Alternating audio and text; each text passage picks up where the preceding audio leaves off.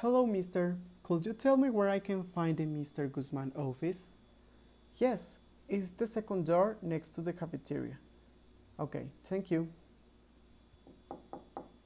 Hello, Mr. Guzman. Can I come in? Yes, sure. How are you? Good, thanks. A little hot because of weather.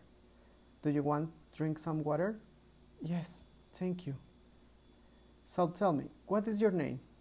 Andres Herrera. Okay, Mr. Herrera, let's start. Tell me, what do you expect of the company? I hope to increase my skills and have a little more knowledge about culture. Okay, and how do you look in five years?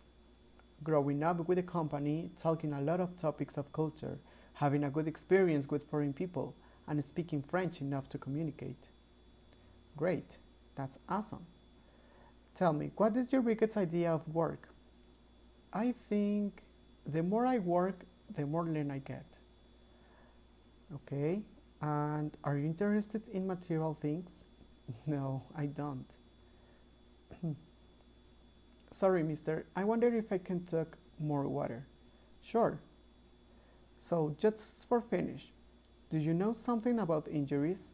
Yes, I do. Last month, I took some courses about it.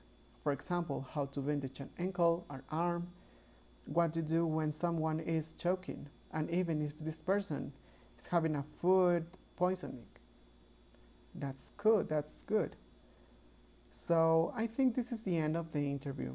Thank you so much, and I will call you. Okay, thank you. I will cross in the fingers. Bye.